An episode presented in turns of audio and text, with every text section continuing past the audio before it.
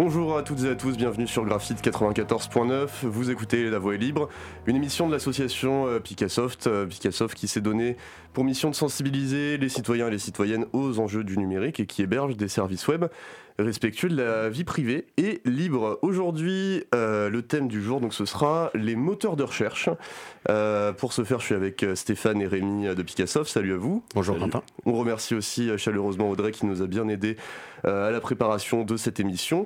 Et pour parler moteur de recherche, on a l'immense honneur d'accueillir Tristan Nito, directeur de compte, fondateur de Mozilla Europe, auteur de surveillance chez CF Édition et auteur du Stenblog. Bonjour Tristan. Bonjour. Et euh, eh bien, je laisse la main à Stéphane pour euh, la traditionnelle interview. Eh bien, bonjour à tous. Donc, juste euh, au cas où, certains ne le sauraient pas, Quant est un moteur de recherche. C'est donc une alternative euh, au, moteur de recherche le plus connu, celui de Google. Euh, on parle souvent d'alternatives dans la voie libre et on a souvent mentionné Quant. Et donc, on est très content aujourd'hui d'accueillir Tristan. Alors, Tristan, c'est parti. Donc, nous, on s'est déjà croisés en fait à une époque lointaine, celle de ton engagement dans Mozilla Europe. S'agissait à l'époque de lutter contre le navigateur unique qui n'était Internet Explorer. Euh, C'était pas euh, à l'époque euh, Google qui était en cause, mais Microsoft. Et aujourd'hui, avec Quant, j'ai l'impression que tu as l'ambition de lutter contre le moteur de recherche unique, euh, celui donc de Google. Est-ce que c'est la piste et est-ce que l'idée c'est d'avoir du choix?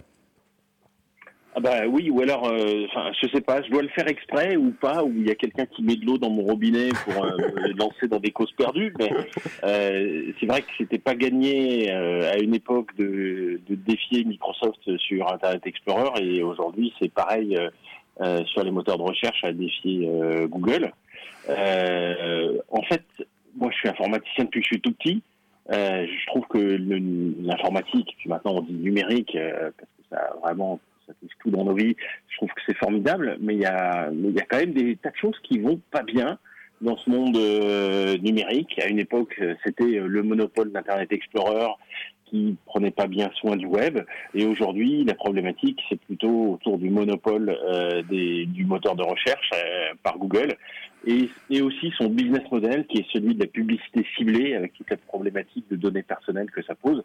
Et donc, bah, moi, je, je suis je sais pas, je dois avoir une tendance à faire du don quichotisme numérique et je me suis dit bon allez, euh, voilà, je vais rejoindre ce projet Quant qui est euh, qui est intéressant de fournir une alternative euh, au moteur de recherche Google. Eh bien, écoute, je vais, je vais rester aujourd'hui dans un petit rôle de, de Sancho Panza. Euh, et puisque tu as, tu as parlé de, de du modèle économique euh, de, de, Google, on peut, on peut commencer par ça. Euh, Quant est aussi un moteur qui, qui vide la publicité. donc, on pourrait penser que c'est la même chose que Google Search, mais qui, je cite, respecte la vie privée. Alors ça veut dire quoi? Euh, Quelle est la différence? On va voir qu'elle est importante. Et euh, fondamentalement, on pourrait se demander qui vous donne de l'argent et pourquoi. Bon, alors il y a, quelque chose, avant de répondre à ta question, il y a quelque chose, euh, je me mets à, la place des auditeurs et en essayant d'être le plus grand public possible. Euh, souvent, euh, quand je fais une intervention euh, publique, je demande aux gens est-ce que vous êtes Google, est-ce que vous êtes client de Google ou client de, Facebook, parce que Facebook c'est un moteur de recherche, mais le business model est le même. Et il y en a beaucoup, souvent, qui lèvent la main en disant oh, ouais, moi je suis client, je suis client. C'est quand la dernière fois que vous l'avez renvoyé un chèque? En fait, c'est ça. Quand tu es client, tu vois, tu, tu utilises un produit ou un service et tu le payes. Et là, eh ben évidemment, euh, ça arrive hein, que des gens envoient un chèque à Facebook ou à Google, mais en fait, euh, euh, c'est pour passer de la pub. Sinon, l'utilisateur lambda lui-même ne n'envoie pas, ne paye pas le service. Et c'est là tout le problème. J'ai tendance à comparer ça, en fait, à des vaches qui sont dans un champ. Est-ce que, et je demande aux gens, est-ce que les vaches sont clientes du fermier? Et là, tout d'un coup, on voit qu'il y a un déclic, en fait, souvent dans les, sur le visage des gens. ah oui, euh, oui. Alors en fait, non, les, vaches ne sont pas les clientes du fermier. Mais le client du fermier, si c'est euh, des vaches laitières, eh bien, c'est une coopérative laitière ou une grosse boîte comme Lactalis qui va acheter du lait au fermier. Le fermier, il a intérêt à euh, prendre soin des vaches, mais c'est pas pour ça qu'ils sont dans une relation où les vaches sont clientes du fermier. Eh bien, avec euh, Google et avec euh, Facebook et avec beaucoup de services dans, sur Internet, c'est le même principe. Nous, on est le bétail, en fait. Et les vrais clients, c'est eux, on les voit pas.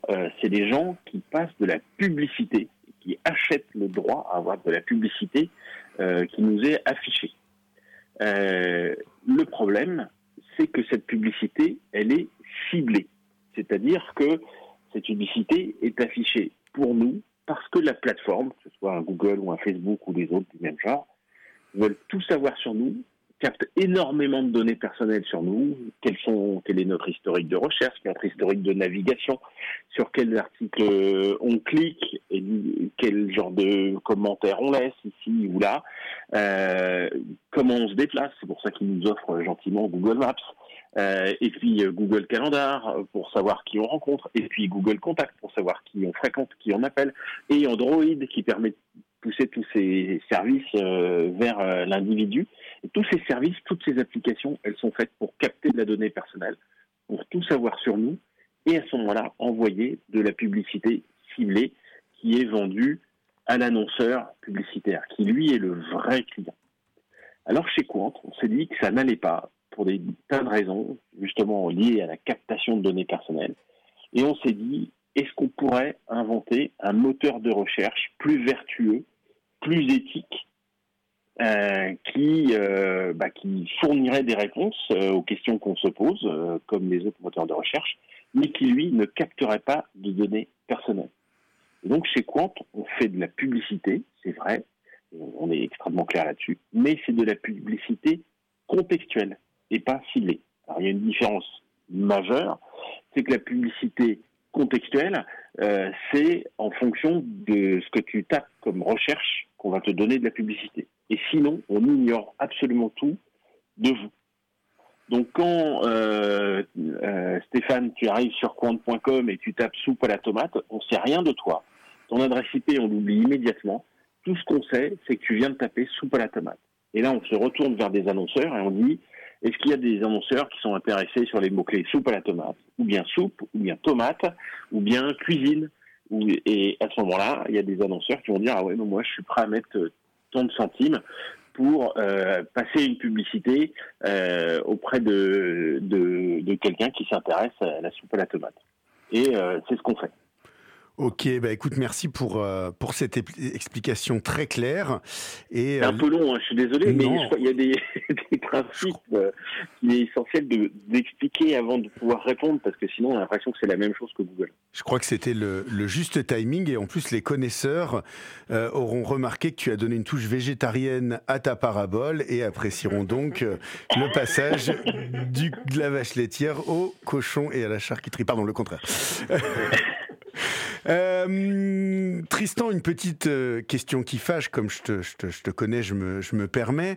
Euh, un certain nombre de personnes, et je l'avoue dont je fais partie, reprochent à Quant d'avoir choisi Microsoft Azure comme infrastructure de stockage pour, dire ça euh, euh, clairement, ça veut dire que vous louez à Microsoft les ordinateurs qui font fonctionner Quant.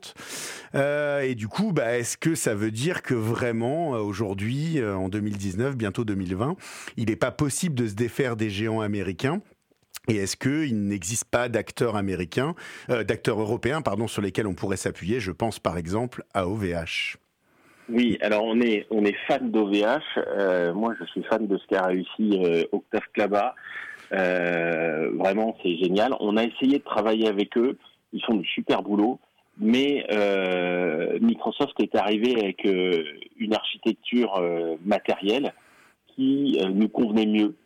Et donc, on a choisi cette architecture matérielle. C'est malin parce que l'acronyme m'échappe, mais en fait, c'est un, certain type de circuit qui est très adapté et très performant pour le genre de travail qu'on fait sur un moteur de recherche. Euh, et donc techniquement là-dessus, Microsoft, justement parce que Microsoft aussi fait le moteur de recherche Bing, euh, eux, ils, ont conçu cette infrastructure pour répondre à leurs propres besoins, euh, et donc ils la mettent à notre disposition, moyennant finance bien sûr. Et donc, c'était plus avantageux d'utiliser Bing, de louer des, machines chez, Microsoft, pardon, parce qu'ils ont cette expertise sur ces circuits imprimés très circuits intégrés très précis. Voilà. mais on a aussi notre infrastructure, on a plusieurs centaines de serveurs Quant euh, dont on est propriétaire, qui sont dans un data center en région parisienne. le, cloud de Microsoft nous est utile, euh, mais euh, ponctuellement, en fait, quand on pour renforcer nos, besoins en, infrastructure. Essentiellement, le, le, cœur du, logiciel, il tourne sur nos machines à nous, et tout ce qui peut être éventuellement lié à des données personnelles, par exemple l'adresse IP, eh bien ça, ça reste sur notre infrastructure à nous, et jamais ça ne sort. Oui, ok, merci bien de, de, cette précision qui n'est qui n'est effectivement pas neutre. Et euh, j'espère que peut-être dans le futur, un jour, euh, les, les, les, choses évolueront, mais on, on, verra ça plus tard. Euh, juste une précision, la, beauté du cloud, c'est que c'est temporaire, tu vois, c'est une location par opposition à, à, être propriétaire du matériel. Donc quand tu as des besoins ponctuels de, de calcul, genre nous, quand on fait une indexation du web, et ça, ça demande beaucoup de calcul et de, de, de temps machine, c'est plus avantageux de, louer euh, que, d'être propriétaire du matériel. Et ça veut dire aussi qu'on peut se désengager euh, plus, plus facilement par la suite. Ok, euh, j'ai essayé une projection dans le futur, mais si on refait un, petit peu d'histoire, encore une fois, j'ai dit en introduction que euh, eh bien, tu avais été, euh, on va dire, connu. En fait, tu avais, tu avais commencé à,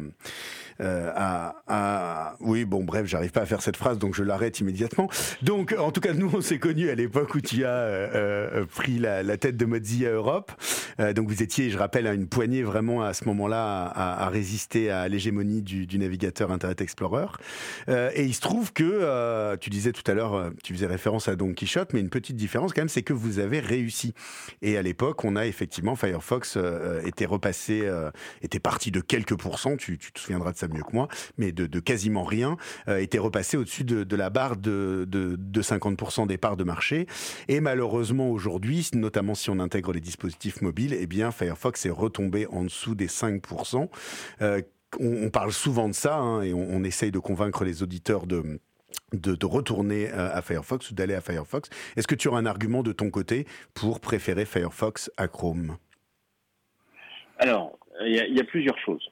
Euh, donc oui, évidemment, hein, moi, pour être parfaitement clair, j'utilise Firefox euh, sur mon smartphone et sur mon ordinateur de bureau. Euh, j'ai jamais quitté euh, Firefox et euh, même au moment où c'était moins bien. Euh, il faut voir que Firefox a fait d'énormes progrès ces deux trois dernières années d'un point de vue technique. Donc je pense que ceux qui sont passés à, à Chrome devraient réessayer Firefox pour se rendre compte que s'ils l'ont abandonné à un moment, bah en fait Firefox a rattrapé son retard. Ça c'est une première chose. Il y a un deuxième argument, euh, c'est que fondamentalement, Chrome, et comme tous les produits de Google qui sont gratuits, c'est un produit d'appel, c'est un cheval de Troie, c'est un faux cadeau, un cadeau empoisonné. Ce truc-là, il est là pour rendre les gens plus dépendants à Google, qu'ils ne puissent plus quitter. Hein. On se souvient de ce que je disais tout à l'heure, les gens, c'est le bétail de Google. Seulement, il n'y a pas de fil de fer barbelé. Alors, pour les retenir, on leur donne des trucs gratuits dont ils peuvent plus se passer. Et Chrome est un de ces instruments-là. Et il faut aussi se souvenir que l'objectif de Google, c'est de capter un maximum de données personnelles pour pouvoir cibler la publicité. Donc tout ce qui vient de Google doit être regardé à l'œil de leur business model, qui est la captation de données personnelles en vue de servir de la publicité ciblée. Donc déjà, choisir Firefox, c'est se détacher de l'ogre Google, un petit peu, pas complètement, on peut continuer à utiliser leur moteur de recherche, et puis après on peut utiliser Quant et euh, bah, passer à Quant au lieu de, du Google Search, et puis après on peut utiliser Thunderbird au lieu d'utiliser Gmail, enfin bon, des tas de choses comme ça euh, qui, peuvent réduire notre dépendance à Google, parce que les intérêts de Google ne sont pas complètement alignés avec ceux de l'utilisateur lambda. Hein. Évidemment, le, le, le, fermier, il a envie que sa vache, elle soit... Euh, euh, en bonne santé et qu'elle s'en aille pas. Mais l'idée, c'est quand même de la traire au maximum. Ben, c'est exactement ça, cette approche chez Google. Et nous, en tant que bétail, si on veut rester indépendant et avoir de la capacité d'agir, il faut se détacher de, de, ces géants, même s'ils sont addictifs. Et enfin, il y a une troisième raison, c'est que le web, c'est un écosystème. Il y a des tas de, choses qui coopèrent et travaillent ensemble dans le web. Euh, et en fait, un écosystème, c'est un peu comme un organisme vivant.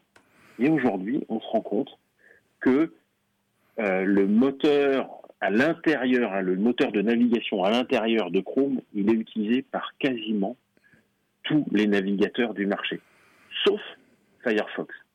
Et en fait, donc Firefox qui fait Gecko, qui est son propre moteur à lui, ça lui coûte très cher de faire ça, mais c'est important qu'il continue, que Mozilla continue à faire Firefox avec Gecko. Pourquoi? Parce que c'est ce qui met de la diversité dans l'écosystème et donc qui augmente sa résilience. Si jamais on découvrait un virus ou un trou de sécurité dans le cœur de Chrome, eh bien, tous les navigateurs du monde seraient touchés, sauf Firefox. Et ça, c'est très important d'avoir cette diversité parce que le web, c'est important et il faut qu'il soit résilient. Et il n'est résilient que s'il y a diversité des moteurs. Voilà. Merci euh, Tristan. D'ailleurs, pour euh, je, fais un, je, je, hack un peu ton interview, mais sur ce concept de diversité, je conseille euh, l'article sur l'archipélisation qui est paru sur le, le Framablog, qui fait la promotion. C'est pas exactement ce dont tu viens de parler, mais on retrouve des, des similarités sur la nécessité d'avoir des choses diverses qui travaillent ensemble. mais puisqu'on parlait de blog, je peux reciter ton, ton blog, le Stand Blog, et parler également, pour conclure, une dernière question euh, d'un livre que tu as écrit il y a 2-3 ans de mémoire qui s'appelle Surveillance. Euh, tu as énoncé tout à l'heure quelques alternatives que l'on avait, hein, changer de navigateur, de moteur de recherche, etc. Euh, j'ai trouvé que dans Surveillance, tu vulgarisais particulièrement bien l'ensemble des enjeux liés à la préservation de la vie privée sur le web. Et donc, en une minute pour conclure, saurais-tu mettre en avant un des points particuliers de ton livre, si on ne devait en retenir qu'un seul Je crois qu'il faut se poser la question euh, du business model des outils euh, qui nous sont proposés. Aujourd'hui, je pense qu'il y a quelque chose euh, d'extrêmement dangereux, non pas pour nous individuellement, mais pour nos sociétés. Je ne parle pas de sociétés commerciales, hein, je parle de la société démocratique dans laquelle on vit, dans nos démocraties. On a ce problème que des géants ultra puissants, des Google et des Facebook, sont, ça paye les gens les plus intelligents possibles pour collecter de la donnée personnelle et gagnent énormément d'argent avec ça. Et ils sont prêts à tout pour gagner toujours plus d'argent. Et on le voit avec des affaires type Cambridge Analytica, cet amas de données personnelles est une véritable menace pour la démocratie. Cambridge Analytica a utilisé les ressources de Facebook pour hacker le Brexit et hacker les élections américaines. Et ça, c'est un vrai problème. Parce que si on est dans une société, c'est pour ça que mon livre s'appelle Surveillance, si on se met dans une société de surveillance numérique, parce qu'on se dit ah ouais le nouvel euh, euh, le, nouveau euh, téléphone Google Pixel machin avec Android dessus c'est trop cool, il y a une caméra de 42 pixels, euh, et il est beau, et la pub est sympa, on se trompe de combat. on, est passé à côté du problème. Ce qui est dangereux, c'est de laisser des géants capter un maximum de données. Et donc, aujourd'hui, quand on va utiliser un nouveau service, il ne faut pas juste penser au prix, parce que le prix, malheureusement, il est caché, on est souvent poussé à la gratuité, et c'est aussi le cas de compte. Mais derrière, quel est le business model? Comment est-ce que la société gagne de l'argent? Est-ce qu'on n'a pas plutôt intérêt à payer pour un service, voire à utiliser un service gratuit associatif et faire un don à l'association, à l'un des multiples chatons? Euh, Et à ce moment-là, on ne met pas tous les œufs dans le même panier et on a des services qui sont éthiques, qui ne reposent pas sur la collecte de données personnelles et qui donc préservent la possibilité d'un futur joyeux euh, pour nos démocraties. Merci beaucoup Tristan de, euh, de cette euh, conclusion. On aura retenu des vaches laitières, des chatons, des œufs, des paniers. Et donc, euh, globalement, l'idée de, de, de faire attention au, business model et de faire attention aux, contreparties que l'on a avec les acteurs que, que les, services que l'on utilise. On va poursuivre Tristan avec euh, traditionnellement ce que l'on appelle l'échange, c'est-à-dire une discussion euh, entre les membres dans le studio. Mais si tu le souhaites et si tu en as la disponibilité, tu peux rester avec nous. Si maintenant euh, tu as des, des obligations par ailleurs, tu es libre de nous quitter. Non, je, reste euh, très volontiers euh, avec vous et n'hésitez pas à me faire taire si je parle trop. Ok, on va, on va essayer. Alors, donc tu as déjà largement dépassé hein, les, quotas prévus, mais on t'a laissé faire, donc il n'y a pas de souci. Alors, euh, et puis le principe des quotas, c'est que c'est fait pour ne pas être respecté. En petite intro, peut-être, on a donc largement cité Quant. Il existe aujourd'hui d'autres alternatives à Google Search que l'on peut mettre en avant. Quentin, Rémi, vous voulez en citer quelques-unes. Bah oui, oui, euh, il y a donc euh, un, moteur de recherche qui est très connu euh, aujourd'hui aussi qui s'appelle DuckDuckGo. Donc est également. alors je, ne crois pas qu'on ait défini métamoteur, mais on va. si, on l'a. Pas encore, on a pas prévu de le faire plus tard, mais on, peut le faire quand on, veut. on va le faire euh, tout à l'heure. Euh, donc DuckDuckGo qui est aussi basé euh, sur un modèle avec de la publicité non ciblée. on a aussi Ecosia, je pense, dont beaucoup en France ont entendu parler, donc qui, qui promet de planter des arbres avec les revenus publicitaires. Et Lilo qui est également, comme Ecosia, un moteur de recherche qui reverse euh, de l'argent à des associations avec les revenus euh, publicitaires. En tout cas, tous ces moteurs sont aussi basés sur un système de, modèle économique basé sur la publicité. Rémi, d'autres euh, choses à citer? Non, bah, non bon, bah, peut-être peut-être ça nous reviendra pendant l'émission si, si on a si on a envie. peut-être on pourrait juste donner quelques quelques éléments de, de, base sur la façon dont un moteur de recherche euh, fonctionne. Euh, en gros, les, les, grandes étapes. Euh, Rémi, je crois que tu te lances. Ouais.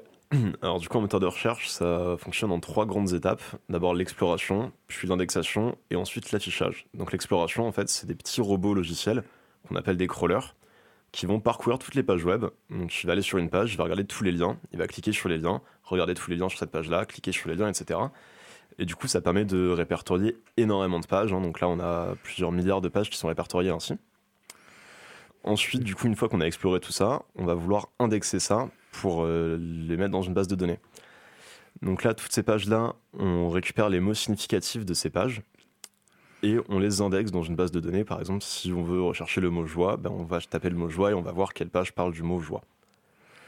Et enfin, l'affichage, où donc là, c'est quand l'utilisateur va faire une recherche ben, on va ressortir du coup les pages qu'on a enregistrées dans la base de données qu'on a déjà indexées.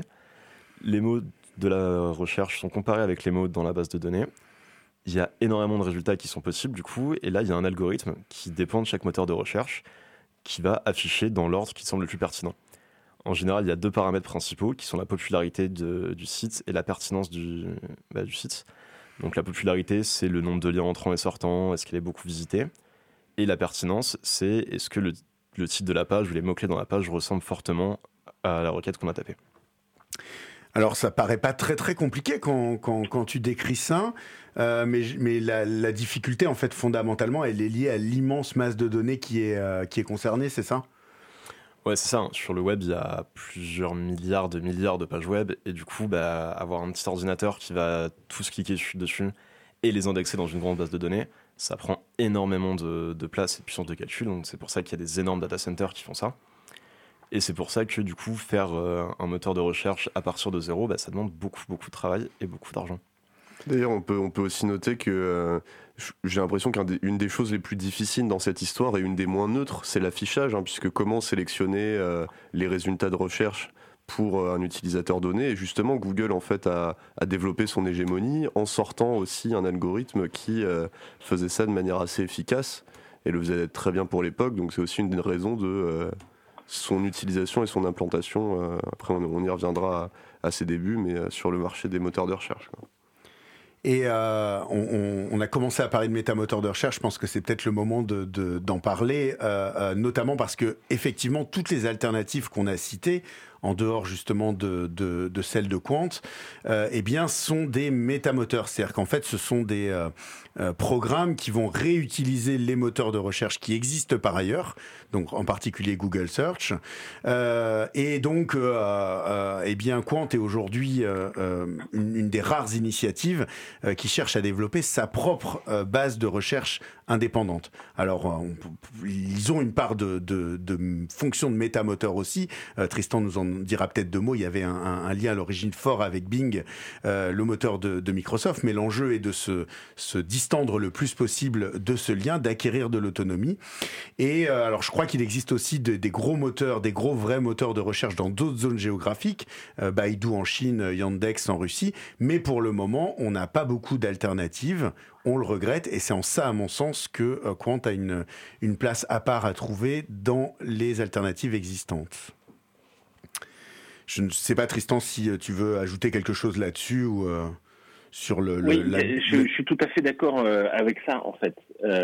en, gros, ça c'était très bien dit, c'est pour ça que je me suis permis, enfin, pas permis de vous interrompre parce que c'est remarquablement expliqué. Mais vite fait, construire un moteur de recherche, ça coûte très cher parce que vu l'échelle du web, il faut investir dans du matériel et puis faire beaucoup de logiciels pour être performant sur ce matériel pour indexer des, des, des volumes de données, donc parcourir des centaines de milliards de pages, indexer et calculer des, faire des calculs sur ces centaines de milliards de pages, ça coûte euh, littéralement euh, des millions d'euros de faire ça et il faut le faire très régulièrement parce que le web euh, évolue et qu'il faut de, de l'information fraîche euh, sur le moteur. Euh, donc, le, le, le, problème, quand, on, quand un entrepreneur se dit je vais faire un moteur de recherche, c'est soit il a réussi à trouver euh, de l'argent et il, est très audacieux, il dit je vais faire un vrai moteur, soit il y a plus de chances, et c'est le cas pour Lilo, c'est pour Ecosia, pour Startpage, pour DuckDuckGo, il dit en fait je vais pas m'embêter avec ces cette complexité technique qui est très coûteuse, je vais plutôt acheter des, résultats de recherche à un moteur déjà établi. C'est ce qu'on appelle donc un méta-moteur. C'est un faux moteur, quelqu'un qui fait un peu passe-plat entre un utilisateur et un vrai moteur de recherche. Et chez Quant, euh, on a toujours voulu être un vrai moteur avec nos index, notre technologie, mais le temps de construire ce moteur, cette technologie, eh bien, on a utilisé comme euh, Ecosia, comme Milo, les résultats de Bing.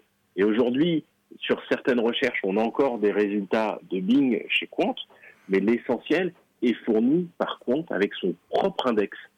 Et ça, c'est très important parce que derrière euh, l'approche de Quant, il y a une volonté de faire de la souveraineté, c'est-à-dire de donner à l'Europe, à la France, qui sont euh, l'endroit où on vit, une technologie, parce qu'on pense que cette technologie, elle est essentielle. C'est très important pour nous que l'Europe et la France soient dotées d'un moteur de recherche pour être autonome, pour être souverain. Donc ça, c'est quelque chose d'essentiel. C'est pour ça qu'on a décidé de ne pas rester euh, un métamoteur, mais bien de devenir euh, un moteur indépendant avec sa propre technologie. Il y a un deuxième aspect je t'en prie, Tristan, vas-y, un deuxième petit aspect. Hein, non, non, non, ne, ne, sois pas C'est aussi de créer des emplois en France.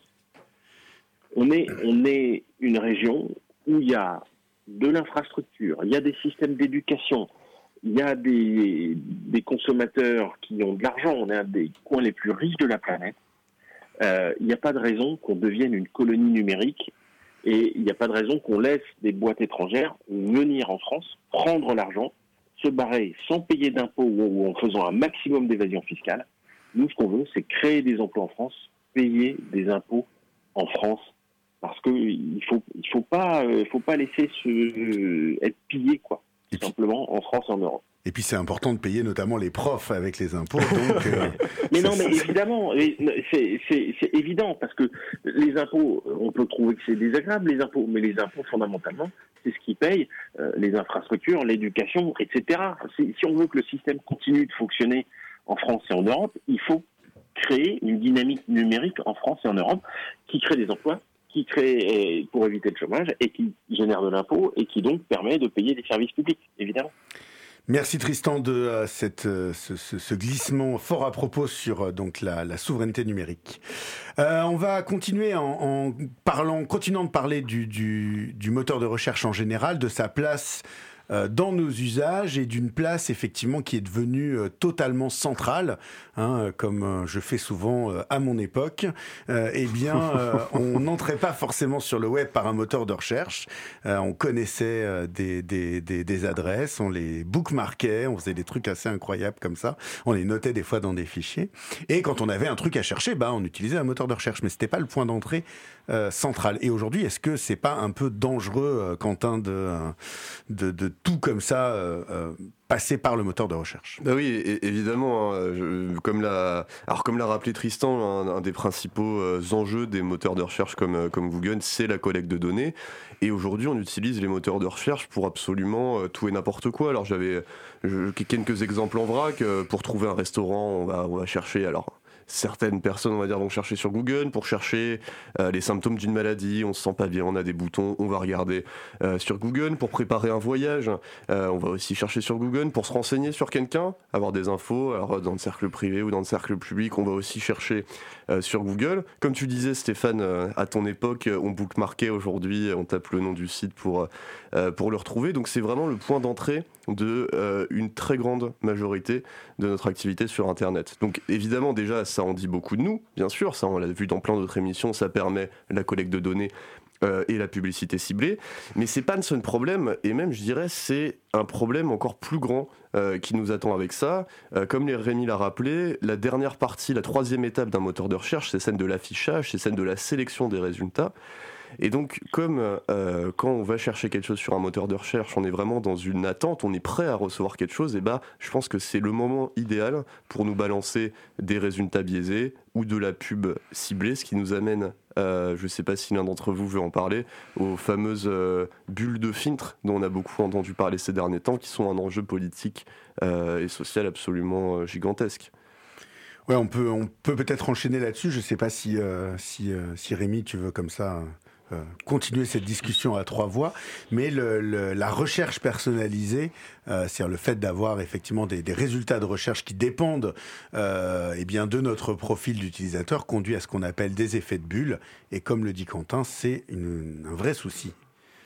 Bah tout à fait. Le, le plus gros souci, c'est que du coup, on ne découvre plus rien. Google sait ce qui nous intéresse, donc il va nous donner uniquement ce qu'il sait qui nous intéresse déjà, ou au contraire, qui nous fait fortement réagir dans l'autre sens. Donc par exemple du contenu qu'il sait qu'on va haïr.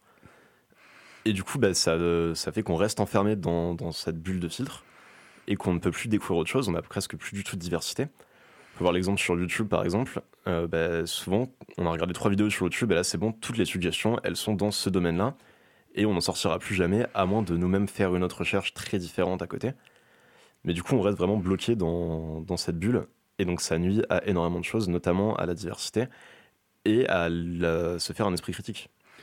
C'est pour moi, ça interroge hein, la notion même de, pertinence. On entend souvent, et d'ailleurs, euh, on peut aussi faire ce, cette petite parenthèse, mais lorsque des gens passent de Google à autre chose, à Quant ou à DuckDuckGo, euh, souvent leur premier réflexe, c'est de dire ah ouais, mais ça marche pas parce que c'est moins pertinent.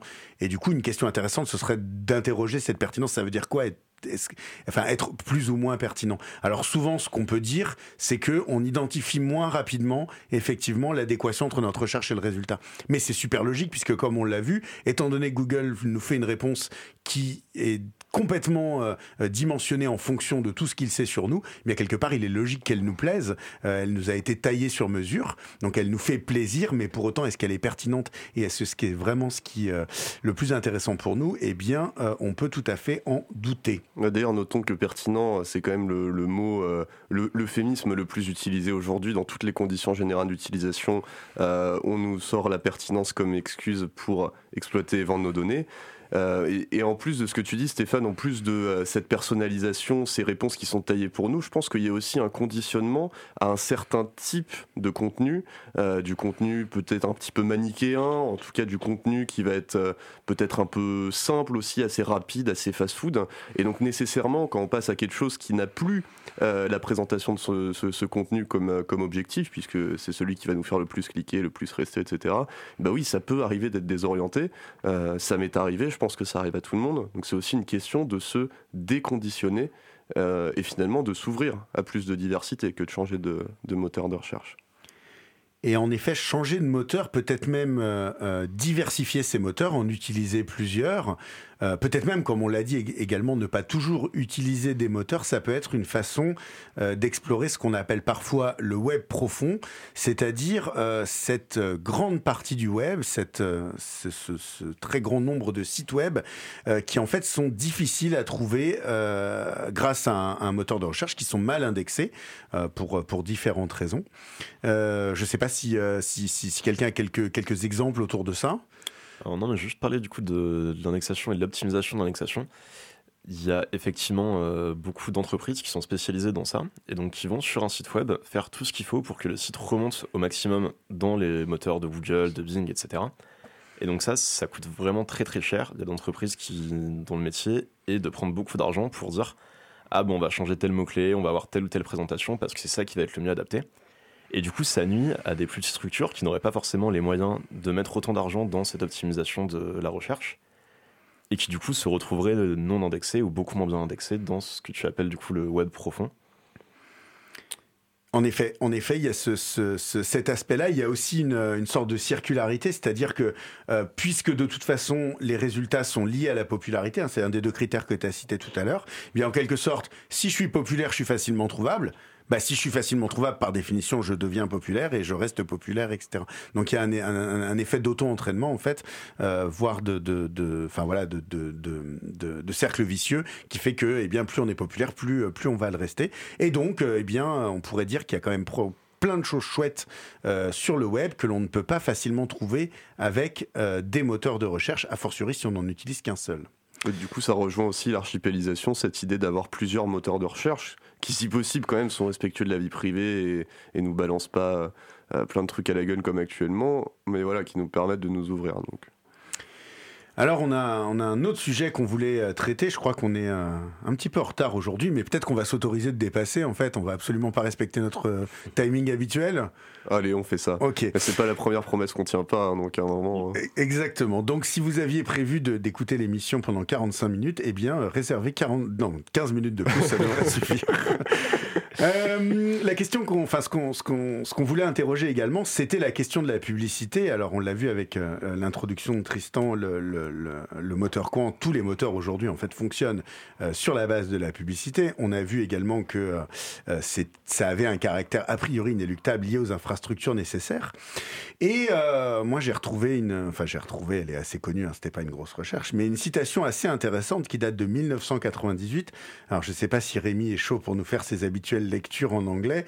peut-être pas de toute la citation, peut-être juste de la fin ou. La citation, je vais plutôt le faire en français. Eh bien, écoute, tu es libre de de traduire directement. Euh, on t'écoute. Donc je cite euh, le, modèle le business model prédominant des moteurs de recherche commerciaux est la publicité.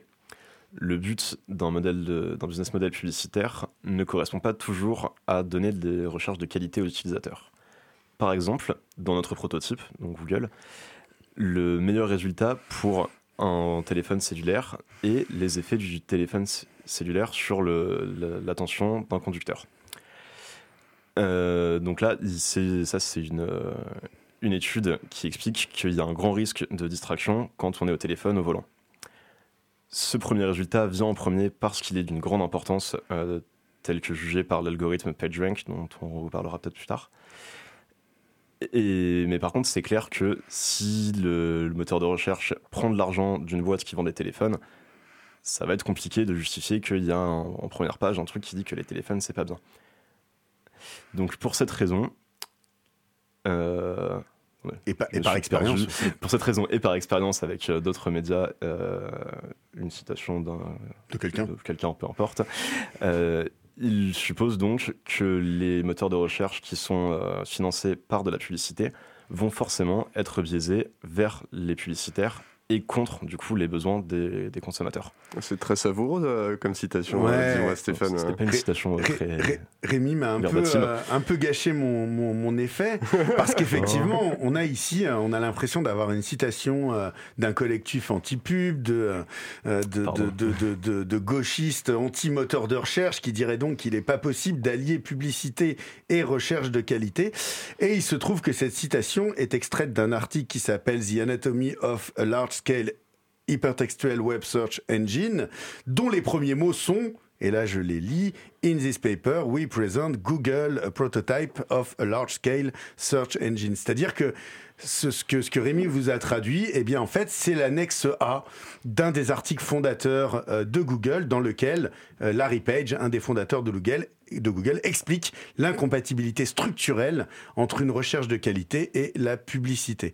On est en 1998 et donc encore une fois, euh, cette, hypothèse est formulée sous la forme d'un papier de recherche par ceux qui ont, qui qui ont créé Google. Donc moi, j'ai trois choses à dire si, si j'ai eu le temps, vite fait, vite fait. 98, c'était la création de Google. 2019, les deux patrons euh, ont annoncé qu'ils quittaient euh, l'entreprise hein, il y a quelques jours. Euh, et, et, donc c'est pas tout à fait un hasard quoi. Je pense qu'on fait le tour de la question. Puis ils sont, sont, riches, ils peuvent pas, ils peuvent pas dépenser tout ce qu'ils ont avant de mourir. Donc euh, voilà. Euh, et non, c'est plus que riche quoi. Il y a un moment tu peux plus compter quoi. Et euh, il y a une troisième chose qui est une citation d'un truc euh, très intéressant qui s'appelle Upton Sinclair, qui est un Américain, un penseur américain, euh, et qui disait il est extrêmement difficile d'expliquer quelque chose à quelqu'un quand il est payé pour ne pas le comprendre. Et là, oh. là, tu mesures entre 98 et 2019 qu'en 98, ils comprenaient encore des choses parce qu'ils n'avaient pas vu l'argent. Et, depuis, euh, ils ont vu l'argent et ils ont arrêté de s'en préoccuper finalement. Quoi. si ce problème n'existait plus, voilà on est, on est, on est vraiment effectivement, mais bon, ça a quand même. Enfin, je trouve que ça, on est, voilà. En tout cas, l'interrogation est, euh, est, au moins légitime. Euh, euh, et, donc effectivement, le, si, on élargit un peu plus là, euh, en fait, la publicité, eh bien, c'est le moteur aujourd'hui d'un modèle de consommation, d'un modèle de, oui, de, société qui est fondé sur la consommation, sur la croissance. Hein. la publicité, c'est ce qui fait fonctionner ça. Donc, par construction, en quelque sorte, c'est ce qui crame de l'énergie pour le faire un peu, un peu rapidement. Hein. et donc, bah voilà, on pourrait se poser des questions autour de ça. Quand Ecosia, par exemple, reverse ses gains, une partie de ses gains pour planter des arbres, bah, c'est cool, mais euh, euh, c'est quand même un peu, on, est quand même dans un cercle un peu bizarre puisque je finance grâce à la pub, donc in fine grâce à des arbres, de quoi replanter des arbres. Et euh, alors je, je m'en prends pas à Ecosia en particulier, hein, c'est vachement bien d'avoir ce genre d'initiative, mais on aurait envie, peut-être, on aurait euh, envie de chercher un, modèle euh, alternatif à ça. Est-ce que demain, on n'a pas moyen euh, de rechercher sur le web autrement que en utilisant la publicité comme, moteur? Est-ce que vous avez des idées? Est-ce qu'on a des pistes pour ça? Quentin, Rémi? Eh ben, on a quelques pistes. Effectivement, dans cette émission, on aime beaucoup parler de décentralisation et de fédération. Il existe des moteurs de recherche décentralisés, fédérés, qui fonctionnent en peer-to-peer, donc en pair à pair. Mais de fait, aujourd'hui, il marche pas très bien. Le plus abouti s'appelle Yaccy, Y-A-C-Y. Et donc, c'est un moteur de recherche qui est libre. Et l'idée, c'est qu'on va l'installer sur son ordinateur et on va être connecté à tous les autres gens qui l'ont installé. Et au lieu d'avoir du coup les gros data centers de Google ou de compte, bah, ça va être nos ordinateurs à nous qui vont faire tout ce travail. Alors ça a des avantages, euh, notamment donc, tous les avantages de la décentralisation. Il n'y a pas une concentration du pouvoir, il n'y a pas de possibilité de censure. Il n'y a pas de concentration des acteurs du coup qui vont plutôt gagner de l'argent euh, contre l'utilisateur. Il y a le fait que ce soit libre. Et il y a le fait que toutes les données du coup restent sur le poste de l'utilisateur. Par contre, ça a quand même pas mal d'inconvénients. Euh, ben, on a accès que aux pages qui ont été déjà cherchées par des utilisateurs de Yacine. C'est pas très rapide parce qu'au lieu d'avoir un gros data center qui répond, on est obligé d'interroger tous les autres gens qui demandent. Il n'y a pas vraiment de modèle économique, donc euh, bah, on a un logiciel qui marche par les dons, par les bénévoles, mais en fait il marche pas si bien que ça. Et du coup, bah, aujourd'hui, je sais pas si vous en avez d'autres alternatives, mais, mais c'est correct, mais c'est pas encore euh, à la hauteur.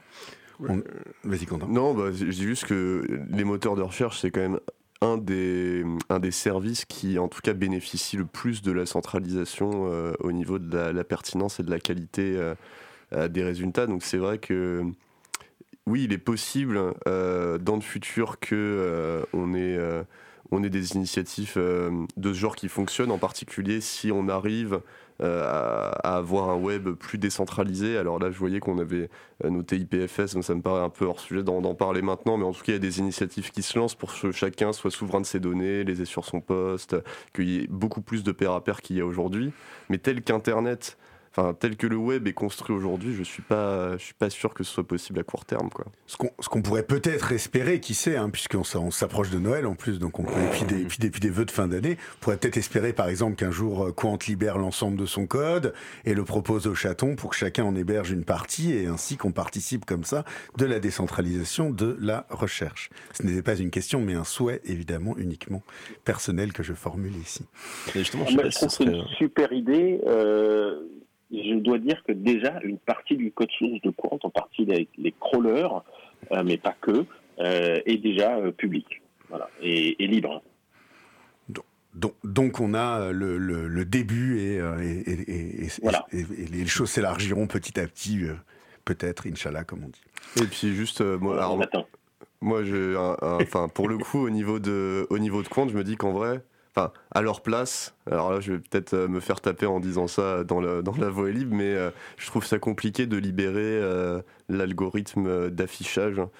justement de sélection des résultats parce que quand on voit les abus qui sont faits comme Rémi nous l'a rappelé avec les boîtes qui veulent optimiser les résultats plus on connaît les règles de l'algorithme plus on va pouvoir tricher et finalement tricher à tel point qu'on peut arriver à presque pourrir tout le système. Après, euh, connaître les règles de l'algorithme, c'est aussi... De, c'est un des défis, si jamais on veut ouvrir complètement le code, euh, c'est que c'est qu'on est dans un dans un modèle où il y a des gens qui sont qui veulent pourrir le travail euh, du, du moteur de sélection des meilleurs sites parce qu'ils ont un intérêt économique à le faire.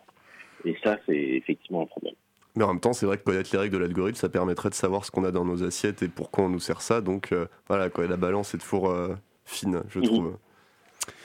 Euh, Puisqu'on a commencé à dépasser, je vous propose qu'on fasse même le dernier petit paragraphe avant de passer au quiz euh, qui, euh, je, je, je me rends compte, fera encore la part belle à Quant. Donc je tiens à préciser qu'on n'a absolument pas bénéficié euh, de subventions de la part de Quant, ni même à ma mémoire. Attends, t'as as fait des recherches gratuitement, hein, J'ai fait des recherches gratuitement. Non, pas gratuitement, j'étais payé en attention avec ça. Donc normalement, on est à peu près quitte. Hein. Bon, on verra. Peut-être une bière ou deux dans un coin, mais on réglera ça plus tard. euh, mon, mon, dernier point, c'était aussi, on, on, en a déjà un petit peu parlé, mais, mais en quelque sorte, si on arrêtait un peu de chercher Hein, euh, on l'a déjà dit, mais l'usage du moteur c'est vraiment ultra euh, généralisé à tel point qu'on a l'habitude de chercher aujourd'hui euh, plein de choses qu'on connaît déjà. le moteur de recherche a remplacé les favoris en quelque sorte, sauf que Quentin l'a dit, mais je le répète, utiliser Google Search pour aller par exemple sur le site de l'UTC, euh, au lieu de taper utc.fr, ce qui est quand même pas ultra compliqué à se souvenir dans ce cas-là, notamment si on est un étudiant de l'UTC par exemple, euh, eh bien euh, ça veut dire au moins trois choses. Ça veut dire faire des requêtes inutiles, donc consommer un peu d'énergie pour rien. Alors on peut considérer que c'est pas beaucoup, mais néanmoins c'est un petit peu, et ce petit peu multiplié par l'immense quantité de, de, de, de requêtes inutiles, eh bien ça représente quand même quelque chose. Ces deux, on l'a dit, donner des informations à Google si on utilise Google Search. Et donc trois, dans tous les cas, euh, eh bien, c'est faire prospérer le modèle publicitaire. Donc, sachez qu'à chaque fois que vous taperez une adresse dans votre barre d'adresse, au lieu de faire une recherche, eh bien, vous économiserez un peu d'énergie, vous éviterez de donner des infos à Google et vous ferez légèrement baisser le niveau de la publicité dans le monde. Donc, c'est pas si inutile que ça. Et la barre d'adresse de Firefox, elle est super bien faite pour vous suggérer les meilleurs sites elle se souvient des trucs pour nous en plus. Euh, on passe au quiz et promis c'est la dernière fois qu'on dit du bien de Quant pour aujourd'hui, notamment parce que l'émission va se terminer. Et bah c'est parti, donc le quiz du jour, eh bien c'est une euh, question ouverte, puisqu'on a décidé de rien faire comme les autres émissions aujourd'hui. Donc la question c'est si j'utilise un métamoteur de recherche comme Ecosia, Lilo ou Ecogine dont on n'a pas parlé, euh, pour soutenir financièrement des projets écologiques ou solidaires, mais que je souhaite aussi soutenir l'émergence d'un moteur à part entière, euh, eh bien que puis-je faire? Voilà la question. La question est donc ouverte. Et là, non, tu n'as pas le droit de répondre. Et hein, tu n'as pas le droit de répondre. Non, tu n'as pas le droit, Tristan. Tu n'es même, tu n'es même, tu n'es même pas sûr que c'est la réponse que l'on va donner. Euh, musique? Alors oui, on passe à la musique. Alors Tristan, euh, fais gaffe, tu ne nous entendras plus euh, pendant la musique et elle dure 5 minutes. Donc qu'est-ce qu'on... Tu restes avec nous quand même pendant ces 5 minutes de silence ou... Oui. Ok, et on te dira au revoir à la fin de, du morceau donc. Et eh ben c'est parfait. À tout à l'heure aujourd'hui. on va écouter The Search for a Meaningful Existence du groupe The Search sur l'album The Silver Slut et c'est en CC by NCND euh, déniché sur le site Dogmazic. Comme d'habitude, bonne écoute.